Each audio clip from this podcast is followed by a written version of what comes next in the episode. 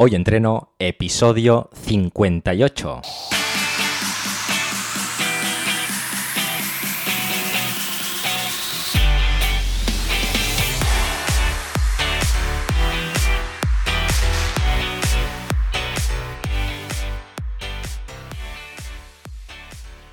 Muy buenas y bienvenidos a Hoy Entreno, el podcast en el que entrevistamos a expertos del mundo de la salud y el deporte.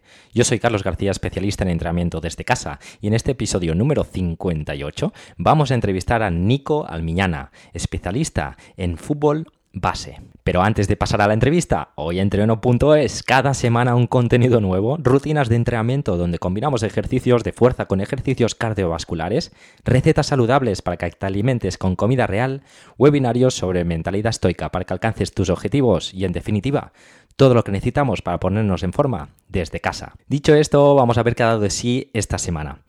Bien, esta semana hemos publicado un nuevo webinario donde vemos cómo podemos combatir la tentación hacia la comida a través de la filosofía estoica. Súper, súper interesante. ¿Qué más? Recordaros que os podéis suscribir a la newsletter gratuita. Allí escribimos sobre estoicismo y filosofía de vida. Así que si queréis leer textos interesantes y además estar al corriente de todas las novedades de la plataforma, acceder a hoyentreno.es barra newsletter y suscribiros. También nos podéis seguir tanto en Twitter como en Instagram con el usuario arroba hoyentreno-bajo y en el canal de YouTube. Ahí colgamos todas las entrevistas de este podcast. Y una vez hecha esta introducción, ahora sí que sí, vamos a la entrevista. Esta semana charlamos con Nico Almiñana.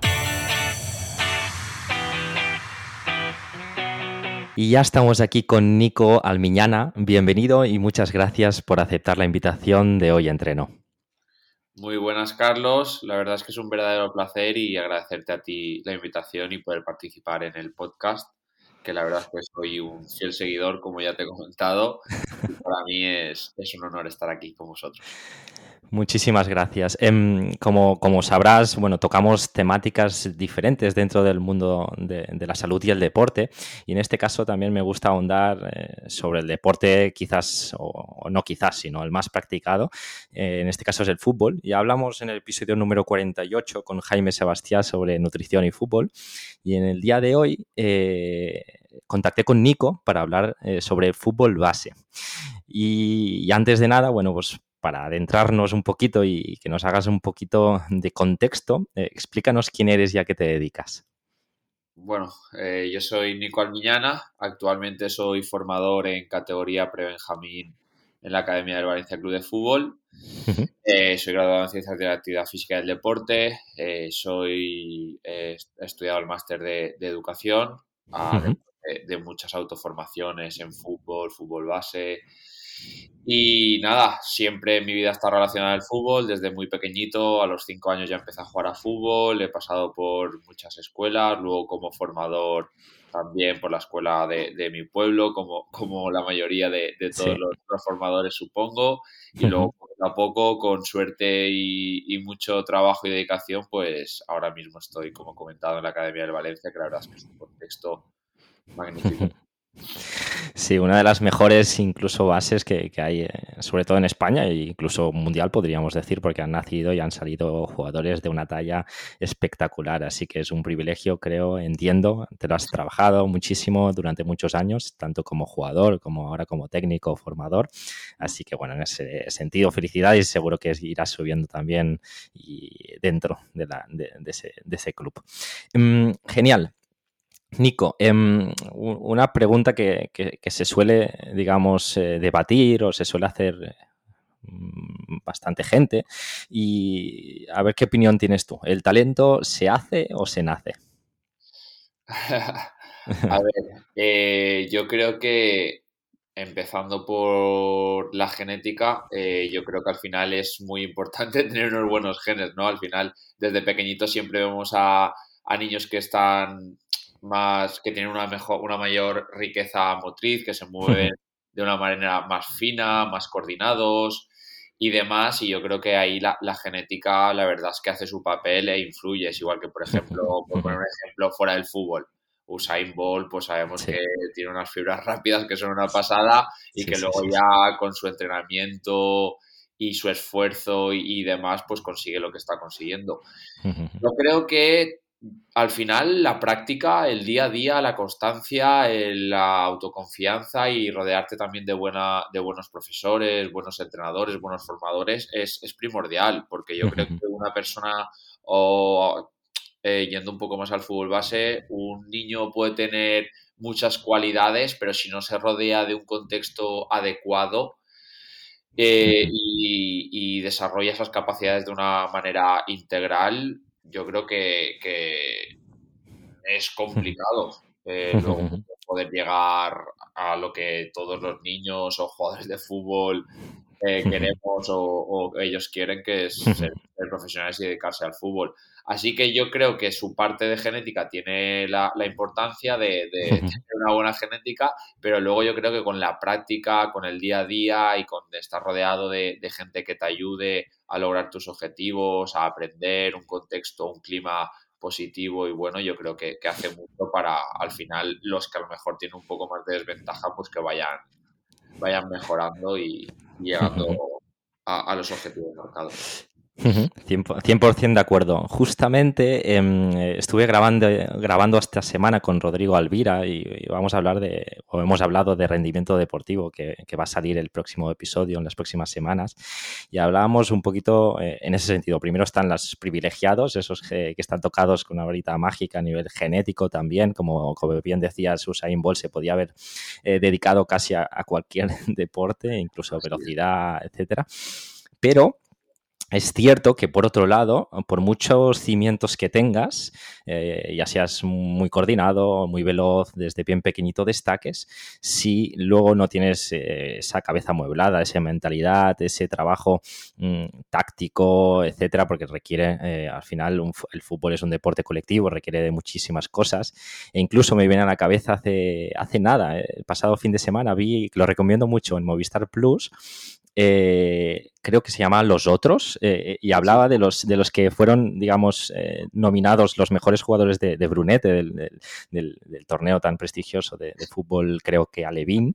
Y sí, es verdad, salieron algunos que hoy día son muy conocidos, como Iniesta, Pique, etcétera pero había muchísimos otros que tenían condiciones incluso mejores que los que ahora son estrellas mundiales que por H o por B no han acabado llegando a, la élite. Así que en ese camino creo que está eh, la importancia del formador, del técnico, esa persona que, ayuda al niño a, bueno, hacer crecer sus capacidades dentro del fútbol. Y no solo eso, sino lo que yo creo que es más, más y más importante es el aspecto también de, de mentalidad, de esa capacidad de, sacrificio, disciplina, ser muy humilde, eh, son creo eh, características eh, básicas para, avanzar, digamos. Em, genial, Nico. Em, ¿Qué características debe tener un buen entrenador formador en el fútbol base bajo tu punto de vista y cómo de importante es para ti un entrenador para, el éxito de, un futbolista como, como hablamos ahora mismo? A ver, los formadores, está claro que puntos importantes es conocer el, deporte, conocer el fútbol, la lógica interna del juego, qué es lo importante tácticamente, técnicamente, pero yo cada vez le doy mucha más importancia a la relación que tienes con los jugadores, eh, enfocándolo un poquito más al fútbol base. Eh, por ejemplo, en mi caso, a mí cuando llegan, que llegan, yo son muy pequeñitos, tienen 6-7 años, de categoría y lo primero que hago es recibirlos con una sonrisa, preguntarles qué tal el cole, qué les ha pasado hoy, si a alguno se le ha caído un diente, qué han aprendido, no sé, un poco eh, tener esa comunicación, crear ese clima de confianza, de cercanía, que ellos estén a gusto y, se sientan, no sé, que hay esa, esa comunicación que, que, hablas de temas con ellos que, pues, que les gustan, se ríen, se lo pasan bien y creas ese clima de, confianza. Luego creo que es muy importante saber eh, tratar, aunque sea un deporte colectivo, individualmente a los jugadores. Saber que cada niño, como cada adulto, eh, tiene unas características emocionales diferentes, puede recibir unos feedbacks eh, de, una manera que a lo mejor pues, le puedes, por decirlo vulgarmente, meter más caña, apretarle un poquito más, a lo mejor tienes que tener, medir un poquito más las palabras, a lo mejor no corregir o no decirle cosas eh, delante de, otros. Yo creo que esa, esa, esa gestión de, los jugadores, saber tener eh, capacidad de oratoria, de liderazgo, de tener esa capacidad de, llevar las relaciones con el futbolista es súper, súper importante porque al final no dejan de ser niños. Claro. Eh, tienen sus emociones, están haciendo lo que más les gusta, están disfrutando de, su juego preferido. Entonces, yo creo que en un formador es, muy importante eso. Y luego lo que te he comentado, la lógica interna del juego, pues saber, pues tácticamente, técnicamente, nosotros, por ejemplo, en el Valencia tenemos la suerte de que tenemos un área de metodología que tiene unos profesionales espectaculares, que te ayudan mucho, que te dicen cómo puedes trabajar, cómo trabajarlo, que, cómo utilizarlo y demás. Pero eso también es, es una parte importante en clubes más humildes, pues tener una buena periodización de contenidos para ver si los chicos progresan tanto individual como colectivamente. en generales, yo me ceñiría en, etapas formativas a, eso.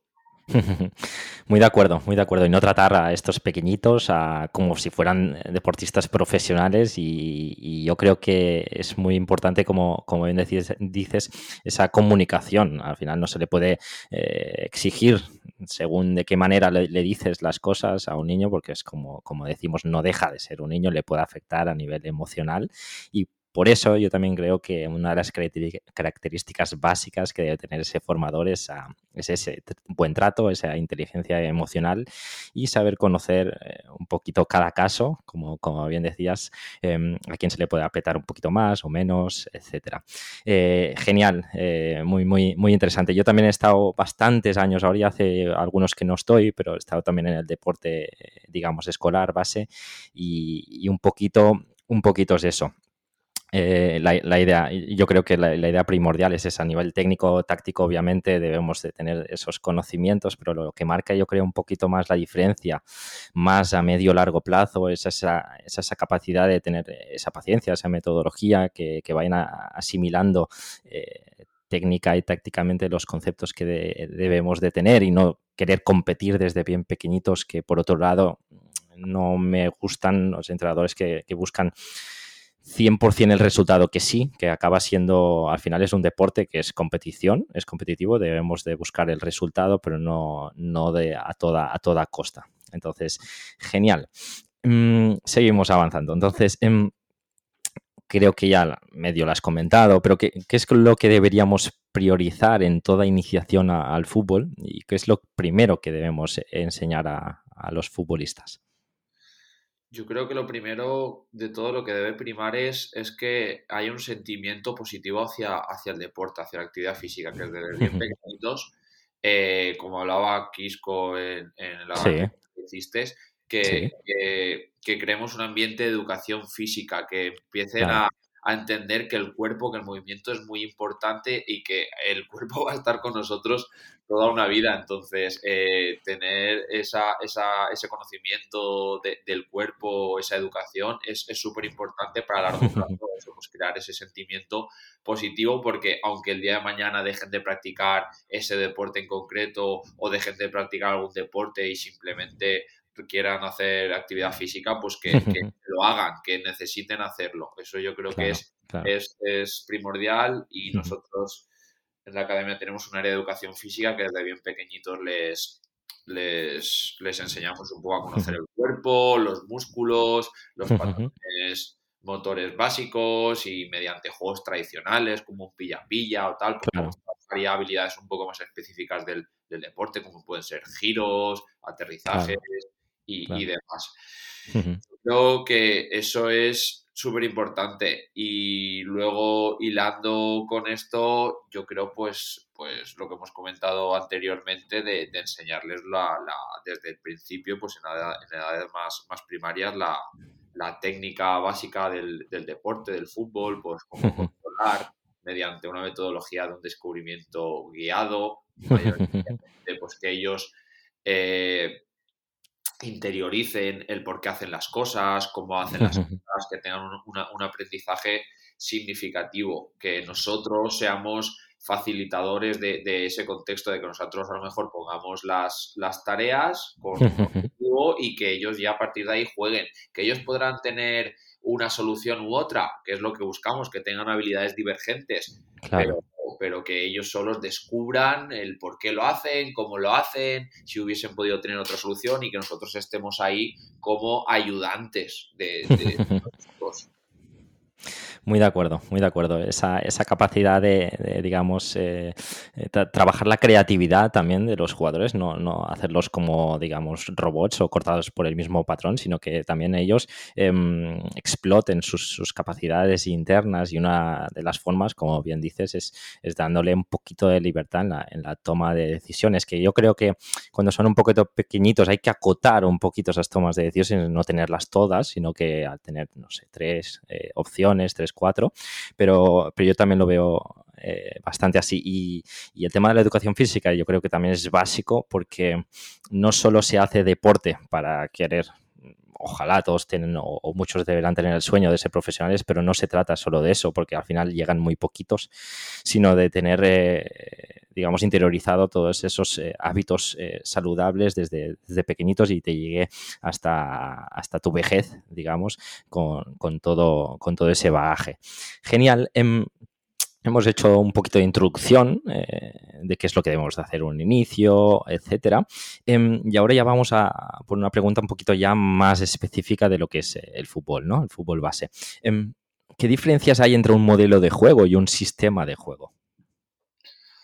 Vale, a ver, el sistema de juego yo lo definiría como al final cómo se, se inicia el equipo el, el, partido, por ejemplo, pues no sé, 1-4-4-2 o 1-4-3-3, que al final yo en los sistemas de juego no creo mucho porque, como hemos comentado antes, el, el fútbol es, es, un deporte que es caos total. Es decir, un momento eh, rueda el balón, al final esos sistemas sí se pueden respetar cuando hay, reinicio, cuando hay reinicios, cuando tal, o, pero yo creo que el sistema de juego bueno, yo creo más en el modelo de juego, que el modelo de juego al final es qué identidad tiene, tiene tu equipo.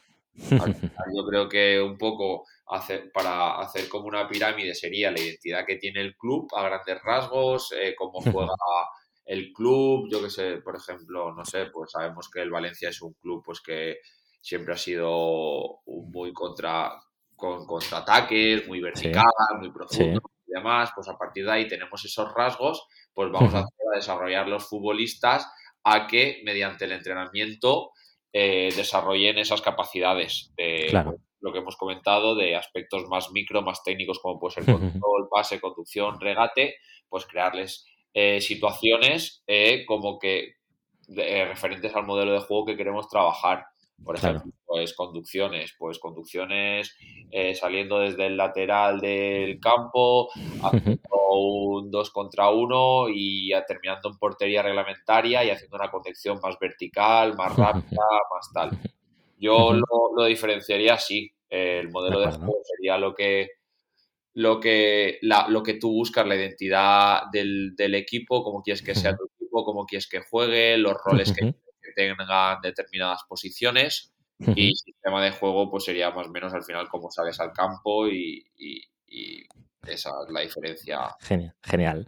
Y para que cuando, digamos, lleguen a, poder dar el salto incluso a los primeros equipos, eh, pues no les suene extraño la manera de jugar y que todo sea un poquito más sencillo y que no se vean, pues, que se está jugando, digamos, a, otra cosa, sino que todo tiene su coherencia y es por eso creo que cada club debe tener, digamos, su, carácter propio y su propia identidad.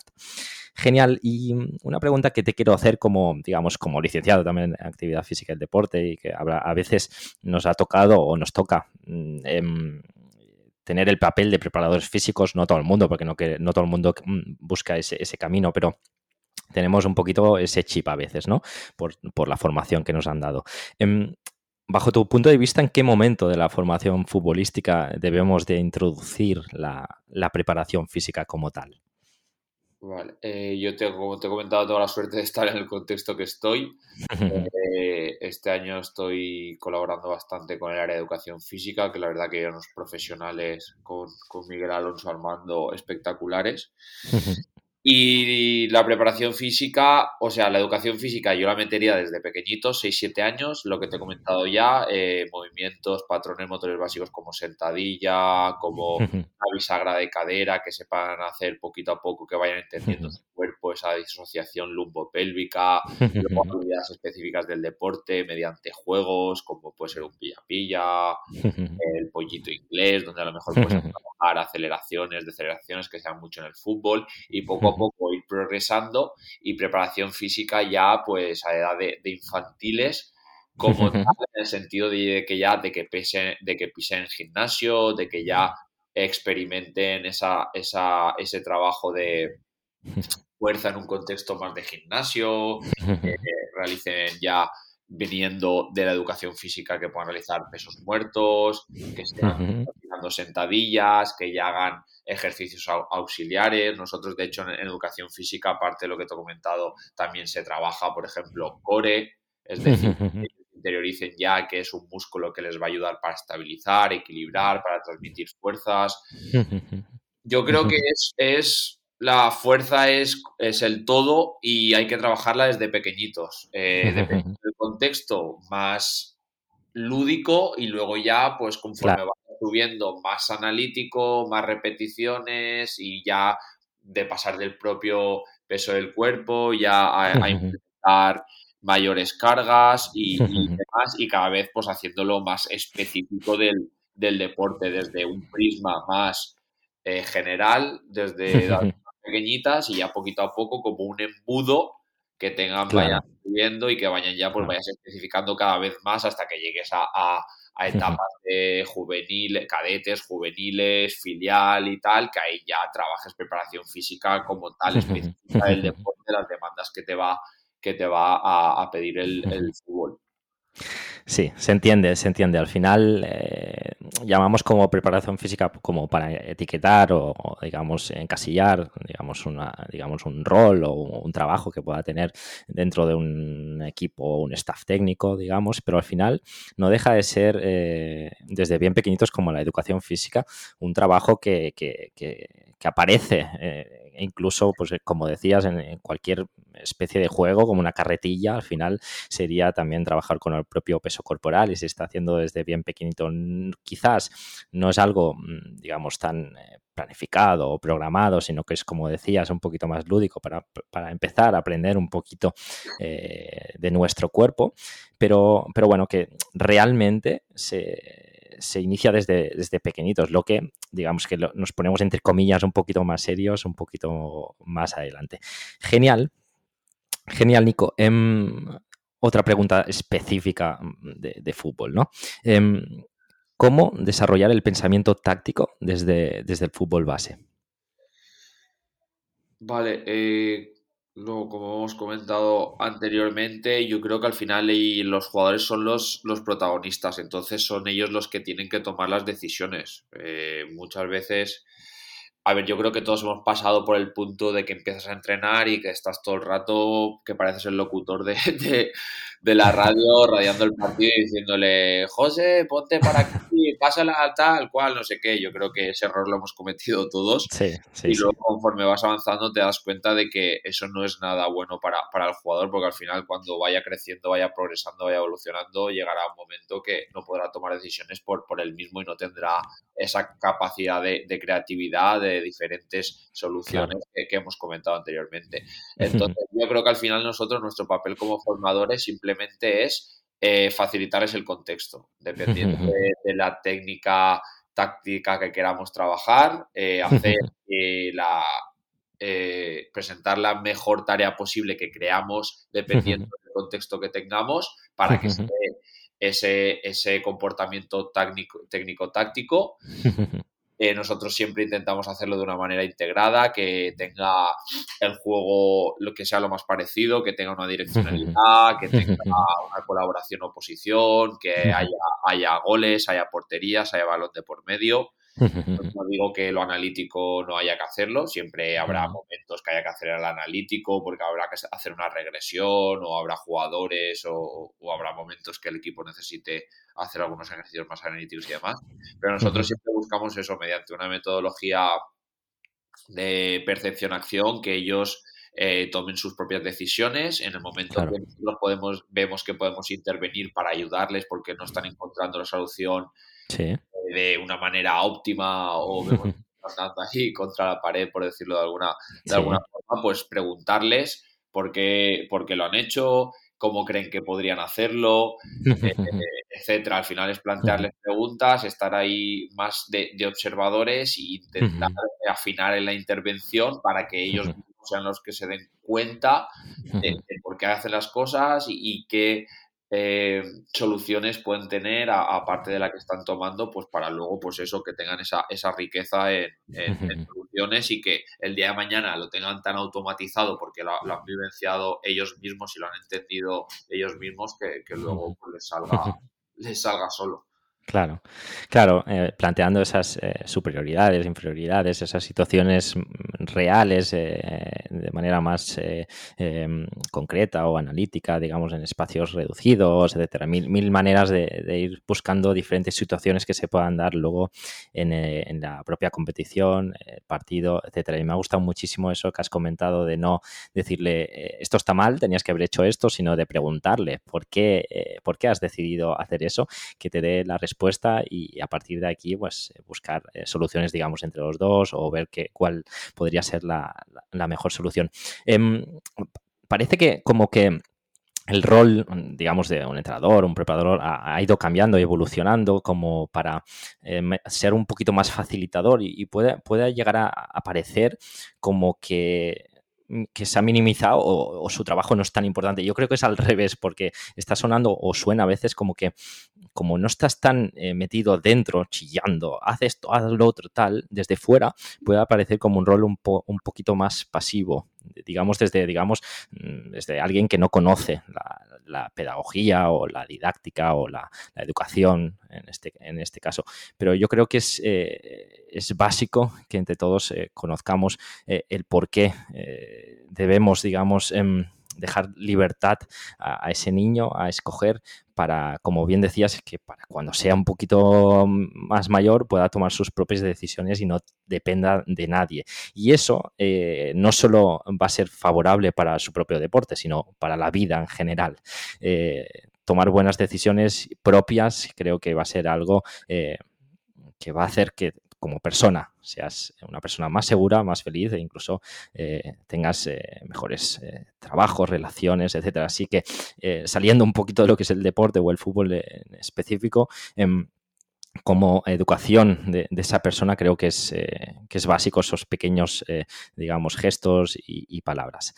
Estupendo. al final, el, el, deporte es lo que hablamos, te da unos valores, te da unas competencias para la vida, que es lo que tocado de comentar ahora mismo, que es que te, lo vas a encontrar el día de mañana. Y además lo hemos, lo hemos dicho que al final, por desgracia, no todos llegan a la élite, que llegan muy pocos. Entonces, todo lo que, todas estas vivencias, estas frustraciones, estas tomas de decisiones, esta automotivación que pueden, que pueden tener, todos estos, estos contextos les van a ayudar para el día de mañana, eh, pues lo que tú comentas, eh, para su, su, su, vida y su persona. Y por último, para, terminar con, con, el fútbol, lo que has comentado también de la figura del entrenador, que muchas veces desde fuera, a lo mejor si tú ves un entrenador callado o que no, no, que corrige a los jugadores y tal, eh, mucha gente puede tener esa visión de decir, anda, pero si este no hace nada, no dice nada. Sí, sí, sí. Nosotros, en, nosotros, en, nuestro caso, por ejemplo, eh, mi compañero y yo aprovechamos los dos días de entrenamiento de la semana para practicar los objetivos que tenemos marcados. Y luego el sábado nos lo tomamos, entre comillas, como un entrenamiento. Es decir, que los niños salgan al campo, jueguen y que esos contenidos, esos objetivos que hemos dado durante la semana, los practiquen en el partido. claro, estamos todo el rato diciendo tal cual. Es decir, hemos comentado antes también de que el deporte lleva esa, esa competitividad. Sí. Al final es deporte, son dos equipos por ganar.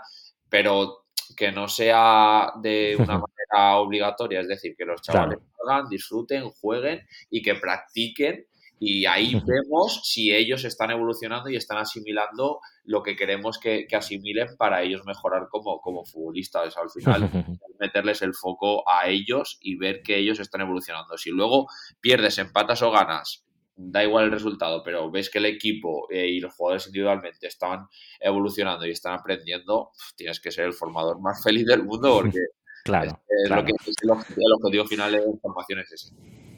Sí, sí, 100%, 100 de acuerdo. Es obvio que todos que queremos el final, un resultado, ver un resultado final, eh, desde la grada incluso, desde, digamos, eh, desde la directiva, eh, puede ser también, pero mm, no debemos de olvidar que estás en etapas de formación, que lo que no quieres es, ganar cuando seas, digamos, adulto, quizás. Em, además, que cuando haces las cosas bien hechas, mm, tarde o temprano los resultados acaban llegando por sí solos. Eh, así, que yo creo que, digamos, esa es la línea que, hay que seguir. Em, como, como, entrenador, yo también, bueno, pues yo qué sé, desde hace, no sé, más de 16 años que empecé a entrenar también a equipos pequeñitos. Em, tienes a veces el, típico chico o chica también que, que, bueno, pues saluda a la grada o se despista o habla con uno, con otro, ¿no? Y a veces, bueno, pues, pues hace que, claro, no, no estemos, digamos, del todo conectados, ¿no? Em, que quizá estoy exagerando, ¿eh? Ahora en esos ejemplos que te he dado, pero... Em, ¿Qué tareas podemos, no sé si se pueden crear algún tipo de tarea, ¿eh? porque es algo un poquito complicado, pero ¿qué tareas se pueden planificar para mejorar la atención y, concentración de, los pequeños futbolistas? A lo mejor podríamos decir, ese caso ha sido un poco extremo, pero no sé, una salida de un, de un córner o un tiro, tiro libre, pues ha despistado de su marca, etcétera. A ver, nosotros lo que, lo que intentamos hacer es, eh, como formadores, trabajar en grupos reducidos, ¿vale? Nosotros, por ejemplo, intentamos trabajar, eh, tenemos 14 jugadores, intentamos trabajar con grupos de 6-7. Entonces, ¿qué intentamos hacer para que tengan una atención plena teniendo en cuenta de que son niños de 6 y 7 años, que a la mínima que a lo mejor te gires o lo que sea, se están empujando, están haciendo la puñeta o similar? Vale, nosotros lo que intentamos es hacer, eh, nosotros, eh, súper importante, tenemos la, sesión hecha, organizada, ¿vale? Entonces nosotros vamos antes al campo, intentamos eh, montar para que la tarea 1, tarea 2 y tarea 3, conforme vayamos haciendo las tareas, todo el material esté puesto de una manera que no nos quite tiempo, ¿vale? De tareas, que solo el tiempo que nos quite para los chicos es que terminen la tarea, vayan a beber y vuelvan rápido. Eh, importante para, para captarles la atención. Siempre eh, las explicaciones de las tareas súper sencillas. es decir, les pongo dos objetivos, posicionarlos fuera del, del, de lo que va a ser la tarea, del espacio de juego, que ellos estén viendo la tarea. La primera explicación siempre, y yo, que, que me va bastante bien, es posicionarlos fuera y decir, ¿veis el espacio de juego? Sí, tal cual. Y a partir de ahí explicar, equipo, este va a tener este objetivo, este equipo va a tener este objetivo. Y explicarle y siempre intentar que estén mirando el espacio de juego y no estar orientados hacia otro grupo o hacia el otro grupo. Porque si hay un balón de por medio o están haciendo lo que sea, su atención la pierde, seguro. Vamos. Y sobre todo eso, que tengan eh, que sean grupos reducidos y que estén en constante movimiento, que estén jugando todo el rato, que no se hagan filas kilométricas, porque ahí los, perdemos. Y cuando le toque salir a uno, igual no se espera porque está contando a otro que por la noche se va a, ver una película al cine o, que esta mañana ha hecho fútbol en educación física o tal.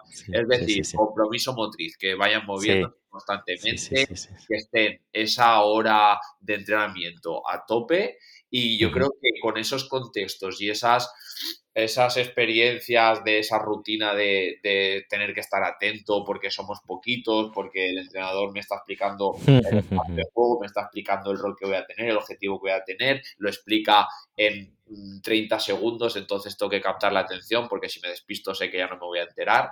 Claro. Yo creo que esos puntos son vitales y nos van a ayudar indirectamente a esa capacidad de, atención y concentración que puede tener el, niño. Ya otra vez que no dejan de ser niños de 6, 7 años. Sí, sí, sí, sí, está. Y luego 9, 10, 11 son, son niños y al final es, normal que pierdan la atención. No, pero unos tips, unos tips muy, muy interesantes. Además, eh, tener el trabajo hecho desde, digamos, desde casa, bueno, antes del entrenamiento, quiero decir, eh, tener muy claro como entrenador cómo vas a evolucionar el entrenamiento, la sesión, cómo qué va a venir después de cada tarea, tener todo organizado, yo creo que es básico. Y has dado en la tecla, digamos, de la siguiente pregunta que te quería eh, comentar o, preguntar, digamos, que, mm, trata del, tiempo de compromiso motor, que ya lo has medio explicado que es algo que me da bastante rabia cuando veo, yo que sé, voy paseando y veo patios en extraescolares, pues eso, niños parados, porque realmente están parados, eh, y, digamos de los 50 minutos de sesión, eh, podría incluso que estuvieran 20 parados, porque se crean unas filas kilométricas y típico que pip y sale, chuta, pip, sale, chuta, y bueno, es algo que, que como, bueno, como que también he estudiado un poquito, eh, digamos, ciencias de actividad física deporte. También estudié un, máster de alto rendimiento deportivo. Bueno, he, podido, me han podido explicar cómo, hacer las cosas de otra manera y, cuando las ves, pues dices, ostras, eh, que no están aprovechando 100% de, eh, la sesión y, no me acaba de gustar, ¿no? Bueno, em, como en, definición, ¿qué es el tiempo de compromiso motor? El, tiempo de compromiso motor es, es, como bien dice, es el tiempo que, el, niño está en un compromiso motor, es diciendo, moviéndose, desarrollando las, las capacidades eh, físicas que, tiene el niño. Como tú bien comentas, eh, el, el, ver filas kilométricas, el ver que el niño está parado, que no está en movimiento, que no está ejecutando esos, esas habilidades motrices que tendría que, que ejecutar, es, es, es, es, complejo y más como tú comentas, nosotros que sabemos igual cómo podríamos solucionarlo o cómo podríamos afrontarlo. Como hemos comentado antes, yo creo que es vital en lo posible, en la medida de lo posible, hacer grupos reducidos y que se den más repeticiones que los niños, eh, porque al final los niños cuando van a aprender y cuando mejor se les va a dar y van a progresar es mediante repetición, haciendo las cosas muchas veces.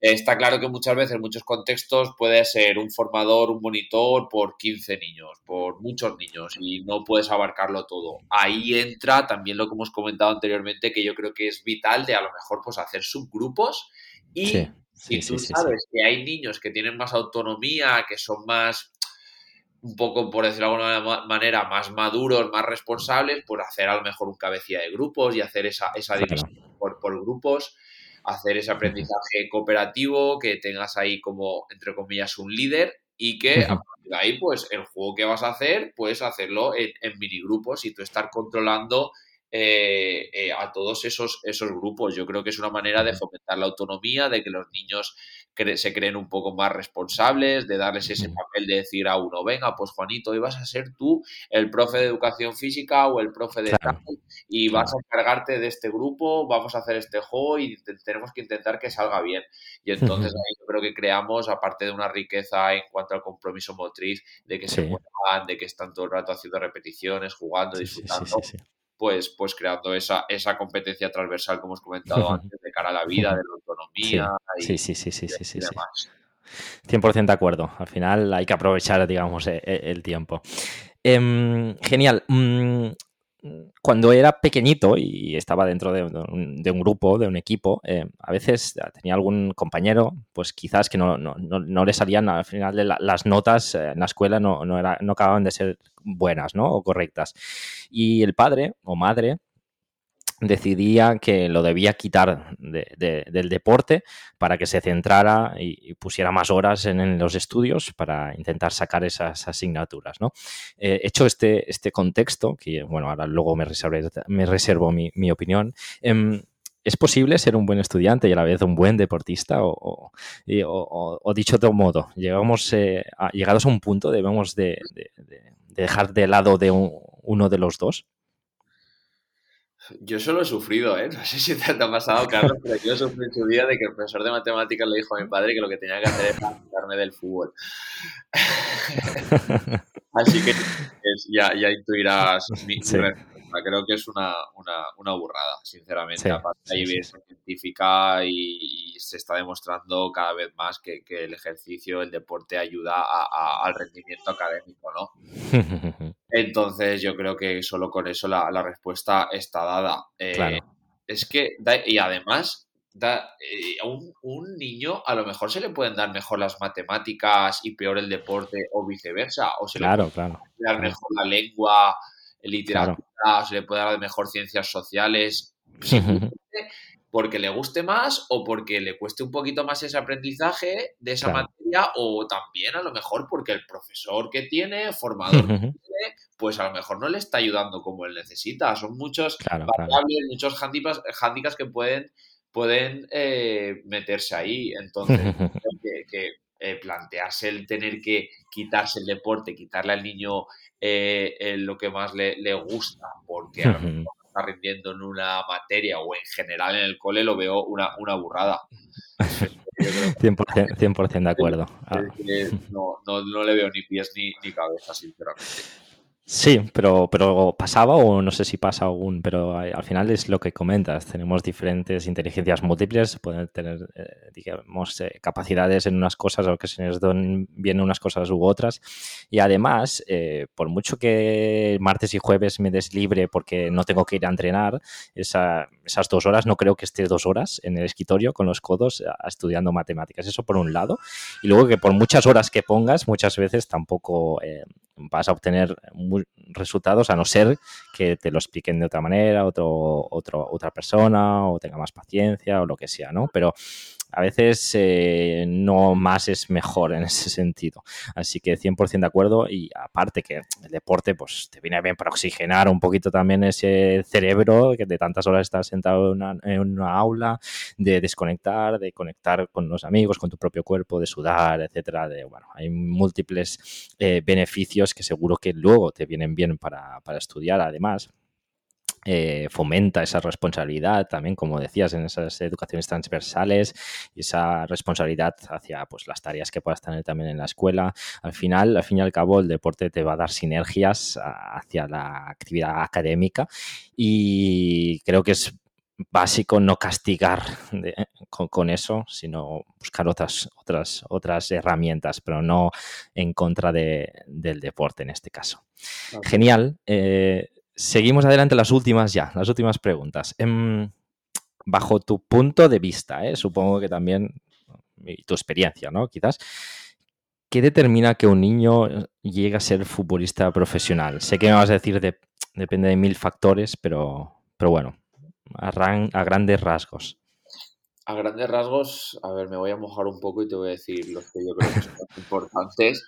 Para mí, eh, primordial, súper importante, eh, el, contexto, ¿vale? El clima que le rodee, tanto familiar como los papás, la educación que tenga él y el formador que, tenga, que lo, como hemos comentado en la, al principio, que lo entienda, que sepa cuáles son sus necesidades, sus fortalezas, sus debilidades, sus habilidades y a partir de ahí que intente ayudarlo para que el chico eh, evolucione.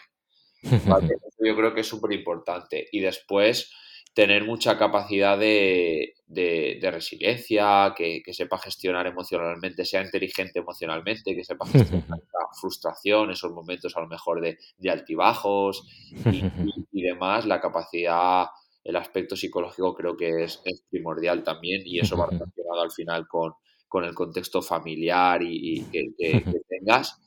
y luego eh, saber que hay que sacrificar otras cosas. Al final, cuando estás jugando a fútbol, tienes que sacrificar muchas cosas. Los que hemos jugado a fútbol sabemos que muchas veces, cuando entras en la edad esa de 14, 15, 16 años, hay muchas veces que tus amigos se van pues, pues con la con la moto, sí, sí, sí, o quedan para, para, salir y tal y cual, eh, a salir eh, los sábados o lo que sea, y tú no puedes salir porque al día siguiente tienes que jugar y demás, o algún día por la tarde que ellos se van al parque y tú no puedes ir porque tienes que entrenar. Eh, eh, saber que tienes que sacrificar a otras cosas por, por algo que te apasiona y te gusta y, ya más adelante, más subiendo los escalafones, pues ese entrenamiento invisible de tener que cuidarte, de tener una higiene del sueño óptima, de tener una buena nutrición, unos hábitos eh, eh, diarios buenos. Yo creo que eso, es muy importante porque al final un futbolista entrena por poner, yo qué sé, dos horas, tres horas al día y el resto del día, ¿qué hace? Pues tiene que, tiene que tener claro de que la nutrición es esencial, el descanso es, esencial, eh, el sueño y, demás. Yo lo, lo, enfocaría por ahí más. Sí, sí, sí. Sí, sí, son, son varios esos, esos, factores. Obviamente tienes que tener las capacidades técnicas, tácticas, etcétera. Pero uno de los eh, que es recurrente, digamos, esa mentalidad que tengas, una mentalidad, digamos, muy focalizada hacia ese objetivo en concreto que tienes. Y el ejemplo que has puesto de esa pubertad o adolescencia, digamos, es momentos clave, yo creo, a los 16, 17, 18, que ahí se va a dar, eh, digamos, eh, cuenta uno de qué es lo que quiere realmente. Si, si realmente quiere apostar 100% para ello, pues seguramente deberá, eh, digamos, sacrificar algunas, algunas cositas. Así que muy de acuerdo en ese sentido. Genial, Nico. Em, bueno, ya para finalizar, em, una pregunta, como, como, digo siempre, un tanto e-, egoísta. No sé si te viene alguien en la cabeza que pudiéramos invitar al podcast de, Hoy Entreno. Uf, una temática o para no mojarte en un nombre si quieres. A ver, eh, temática, pues temática me gustaría eh, la temática que me gusta mucho y que me está despertando cada vez eh, interés es el área psicológica. Vale. Y, creo que una persona que pueda hablar muy bien de ese área, tanto en general como aplicada al deporte y en, específicamente al fútbol, es Emi González Nosti. Vale. Está En, la Academia del, Sporting, eh, un profesional de los pies a la cabeza y, una Genial que pueda abarcar muy bien ese área. Lo buscaré, lo buscaré, contactaré a ver si lo, engaño, entre comillas, y le puedo sacar un ratillo. un ratillo y... es, un fenómeno y seguro que hace Genial, Nico. Em, bueno, muchísimas, muchísimas gracias. Y antes de que te vayas, dinos eh, dónde te pueden encontrar los oyentes en tus redes sociales, página web o incluso tu, tu podcast, que es súper interesante sobre fútbol base. Muchas gracias, Carlos. Pues nada, yo estoy, colaborando con la cuenta de Fútbol Base 10, que está detrás Antón, mi compañero, que la verdad que es un fenómeno también. Ahí tenemos el podcast que sale todos los domingos, nos podéis escuchar. Hablamos de fútbol base y luego redes sociales, nada, Twitter, LinkedIn, Instagram, Nico, Diana. Cualquier persona que quiera contactar conmigo, cualquier duda, cualquier cosa, ah, estamos aquí para, para ayudar y para, para seguir formándonos y evolucionando todos. Genial, Nico. Pues ha sido un auténtico placer. A, seguir así y, un abrazo. Igualmente, Carlos, un placer. Muchísimas gracias por la invitación. Ha sido un rato súper agradable y nada, vamos hablando. Un abrazo muy grande. De Nico me ha encantado su visión de lo que debe ser, en este caso, un formador, un entrenador en categorías tan pequeñitas, eh, en el fútbol base, en esos inicios que con tanta ilusión van a entrenar los chicos y las chicas y que lo que único que quieren realizar es pasarlo bien obviamente mejorar y poquito a poco ser eh, mejores, eh, en este caso, deportistas, pero sin olvidar la parte, la faceta eh, educacional. Es por eso que recalco y me ha gustado muchísimo su manera de interesarse tanto sobre la metodología en el caso de eh, introducción de, valores, de trabajo en equipo, de muchísimas cosas que no mm, que van fuera, digamos, de lo que sería eh, el aprendizaje del fútbol en específico, sino que todos esos aprendizajes que aparecen a partir de, de él. Así que nada, dicho esto, espero que a ti también te haya gustado la entrevista. Y si es así, te animo a que te suscribas al podcast para no perderte el episodio de la próxima semana. Si quieres ayudarnos a hacer crecer este programa, nos puedes dejar una reseña positiva en la plataforma que uses, ya sea desde iVoox, iTunes o Spotify. Por último, decirte que si accedes a hoyentreno.es te puedes unir a nuestra comunidad. Nada más por hoy. Espero que tengáis un gran día y nos escuchamos la semana que viene. Hasta luego.